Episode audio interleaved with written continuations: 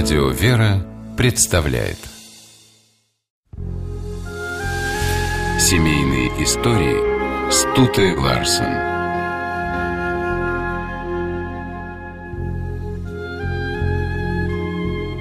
Нередки случаи, когда матери посвящают свою жизнь детям Уходят с работы, жертвуют своим настоящим ради будущего наследников. В семье Моцартов все было именно так вот только собой пожертвовала не Анна Мария, мама гениального Вольфганга, а его отец Леопольд. Он понял, что в доме растет вундеркинд, когда сыну было два года.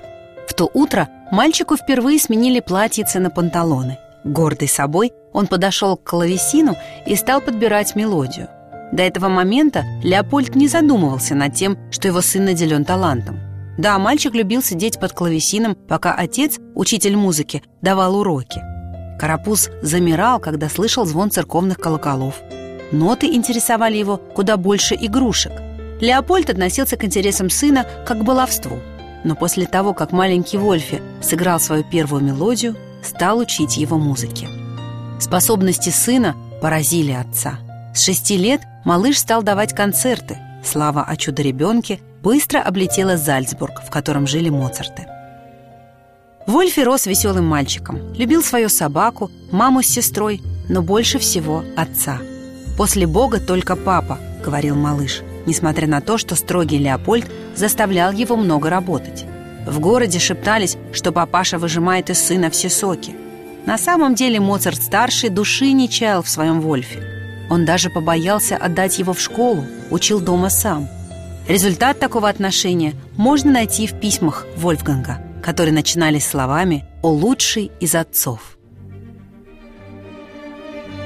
Покорив родной город, Моцарт-старший решил показать сына и дочь, тоже музыкально одаренную девочку, Европе. Семья отправилась в турне. И опять заговорили злые языки. Моцарт заставляет сына работать на износ.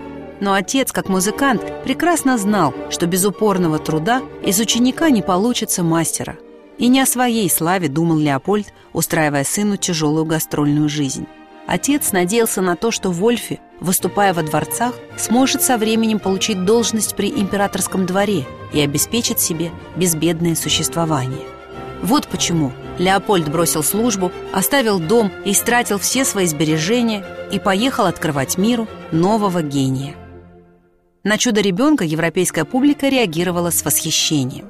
Но Леопольд понимал, ее интересует совсем не музыка, а исполнитель, который играет все, что ему не закажешь. Играет завязанными глазами и стоя к клавесину спиной. Выбивает мелодии на карманных часах и на рюмках. Золотой дождь сыпался в карманы Моцарта-старшего. А он писал своему другу, что больше всего его волнует будущее детей. Всевышний одарил их необычайным талантом. Мои дети приучены трудиться.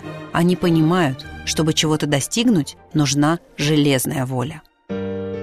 Вольфе не было и десяти лет, когда отец познакомил его с сыном Иоганна Себастьяна Баха, христианом. Леопольд знал, что как педагог Бах-младший даст мальчику гораздо больше, чем он сам. Это было в Лондоне. Там Вольфганг сочинил свои первые симфонии.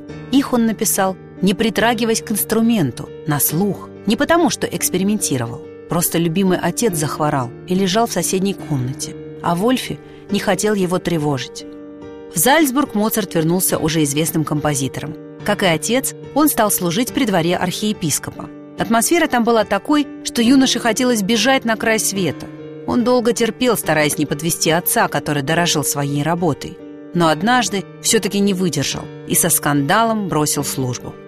Моцарт-младший уехал в Париж и влюбился. Леопольд, с трудом простивший сыну увольнение, этого простить не смог и написал письмо, в котором ставил Вольфи перед выбором – Теперь все зависит от тебя одного. Достигнешь ли ты величайших высот или останешься соблазненным женщиной заурядным капельмейстером? Причину своего недовольства отец объяснял так. Сын, привыкший к труду и дисциплине, теперь забудет о своем призвании. Но приехав в гости к уже женатому Вольфгангу, Леопольд понял, что волновался напрасно. Отец остался доволен успехами сына. Правда, вслух он Вольфганга не хвалил, до конца своих дней скрывая за внешней строгостью глубокую заботу и любовь. Недаром потом Великий Гайден говорил «Кто знает, появился бы на свет такой композитор, как Вольфганг, не будь у него такого отца, как Леопольд». Семейные истории –